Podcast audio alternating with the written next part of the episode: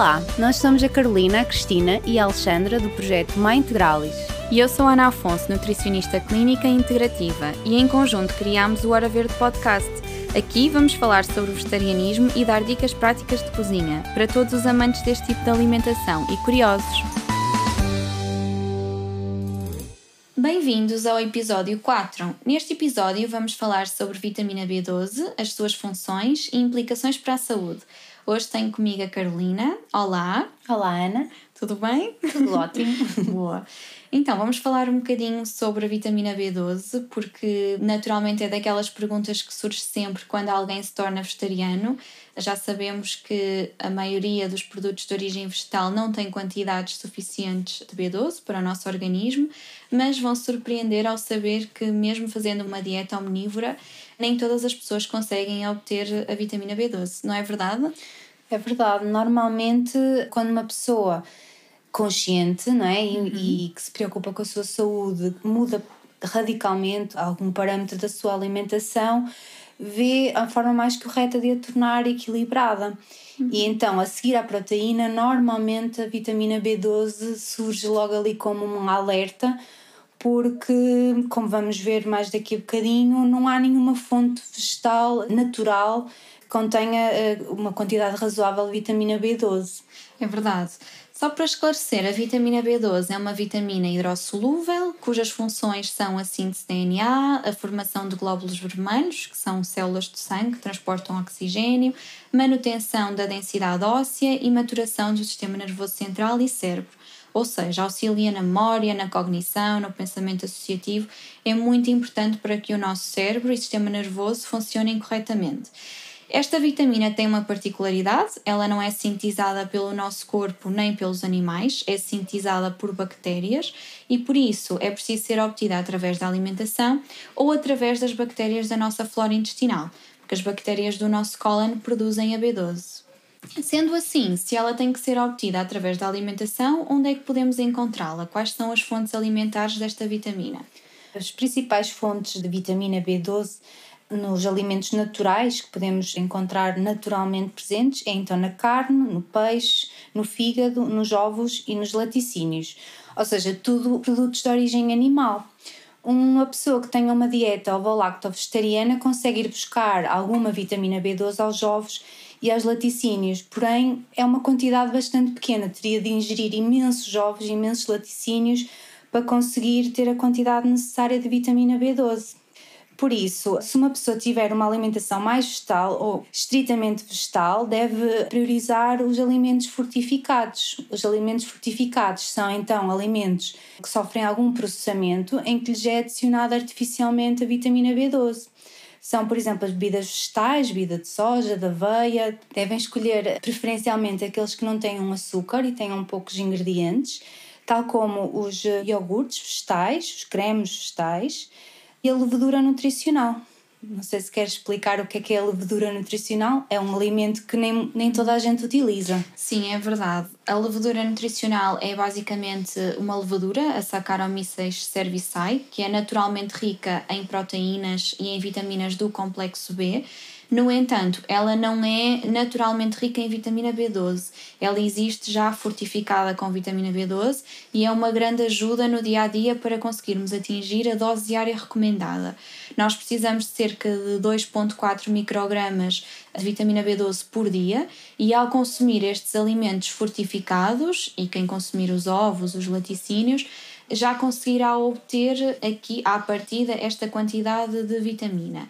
No entanto, a vitamina B12, a sua absorção também é dependente de uma série de fatores, nomeadamente se a pessoa é saudável ou não a nível do estômago, se toma antiácidos, se tem alguma doença inflamatória crónica, doença celíaca, portanto, depende muito. Esta levedura nutricional, como já tem a dose diária recomendada de vitamina B12 por colher de sopa, basta utilizarmos uma colher de sopa da levedura nutricional com B12 na sopa, nos batidos, como topping, por exemplo, e já vamos conseguir suplementar e ir buscar a dose necessária.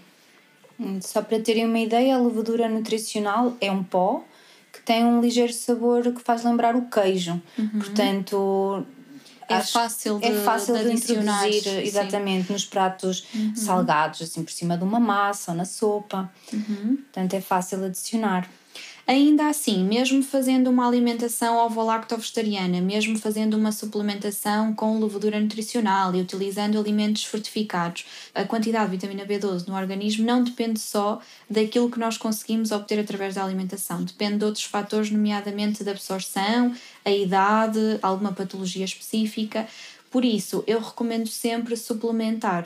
Só para dar eh, um exemplo um bocadinho mais pessoal, eu e as minhas irmãs só começámos a pedir estas análises quando nos tornámos vegetarianas, já há mais ou menos seis anos atrás, mas eu posso deduzir que provavelmente eu, no meu caso, que tinha já uma certa carência, já devia ter esta carência antes, mesmo não tendo uma alimentação vegetariana, porque já se refletia, por exemplo, na hemoglobina, que é um dos principais indicadores da anemia, e eu sempre deduzi que tivesse a ver com uma menstruação mais forte que eu tinha e que depois só consegui controlar através da pílula.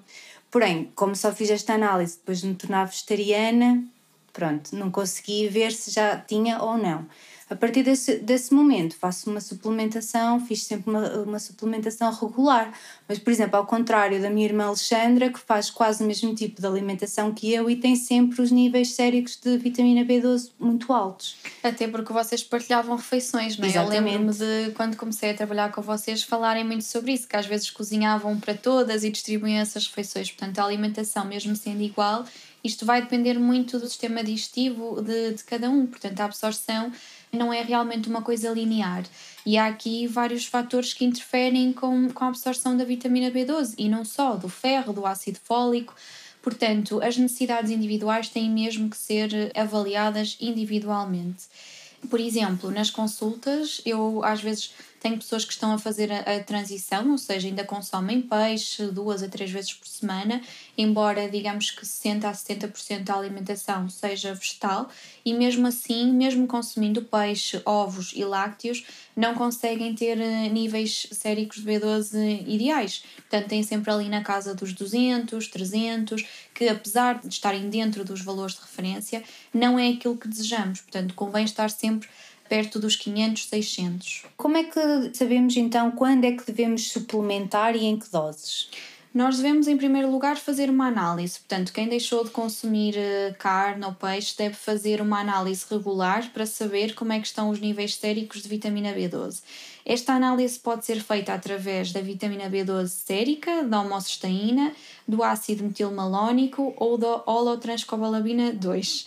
Isto pode soar um bocadinho estranho, são outros métodos de laboratório, no entanto são mais caros e não são comparticipados, nem todos os laboratórios fazem, portanto aquela que é mais comum é a análise à vitamina B12. No entanto, esta análise não é 100% fiável, isto porque não nos indica a quantidade total da vitamina B12 no nosso organismo, apenas uma parte, porque ela é dependente uh, de outros fatores. E por isso o recomendável é termos sempre níveis séricos de vitamina B12 na ordem dos 500, 600, para nos certificarmos que não existe carência. É importante referir que as pessoas normalmente tomam mais consciência disto quando mudam a sua alimentação, né? como uhum. dissemos no início, e principalmente se a pessoa tiver sintomas de fadiga ou de anemia, uh, que deve pedir estas análises ao seu médico de família, porque qualquer pessoa pode realmente ter esta carência, porque Exatamente. também depende de fatores intrínsecos, não é? Uhum. Por isso, às vezes nós não temos que suplementar só por fazermos uma alimentação de base vegetal. Portanto, como há estes fatores a nível da absorção, se sentirem realmente formigueiro nas mãos ou nos pés, ou falta de concentração, fadiga, anemia, falta de ar, tudo isto podem ser sintomas de, de carência de vitamina B12. Apesar do nosso fígado ter uma, uma boa reserva de vitamina B12, estes sintomas podem se manifestar entre 3 a 5 anos, quando já estamos em déficit. Portanto, é muito importante fazer uma análise só para ir analisando os níveis e certificarmos de que não ficamos sem reservas e principalmente porque também há alturas da nossa vida em que faz sentido suplementar, como por exemplo numa idade mais avançada ou numa uhum. gravidez, na amamentação, que são alturas que exigem realmente mais do nosso corpo e, portanto, devemos ter um bocadinho mais de atenção. Exatamente, as nossas necessidades em vitamina B12 vão mudando ao longo da vida, portanto, é importante estar atentos, consultar o médico e o nutricionista para que nada nos falhe, independentemente de fazermos uma alimentação de base vegetal ou omnívora. Relativamente aos suplementos, aqueles, aquele que é mais comum é um suplemento à base de cianocobalamina, portanto é uma forma de vitamina B12, é aquele que é mais seguro e que tem mais estudos e que tem sido mais recomendado nos últimos tempos. A regularidade da toma do suplemento vai depender de, do valor das análises, assim como a dose e também da fase da vida em que a pessoa está. No próximo episódio vamos falar sobre o ferro e onde encontrá-lo numa dieta vegetariana. Vai ser um episódio semelhante a este, um bocadinho mais técnico ou nutricional, mas esperemos que gostem. Obrigada, Carolina. Obrigada, Ana. Se gostaram do episódio, sigam-nos, partilhem nas redes sociais e apoiem-nos em todas as plataformas digitais. Até o próximo episódio. Obrigada por ouvires o Hora Verde Podcast. Esperamos por ti no próximo episódio.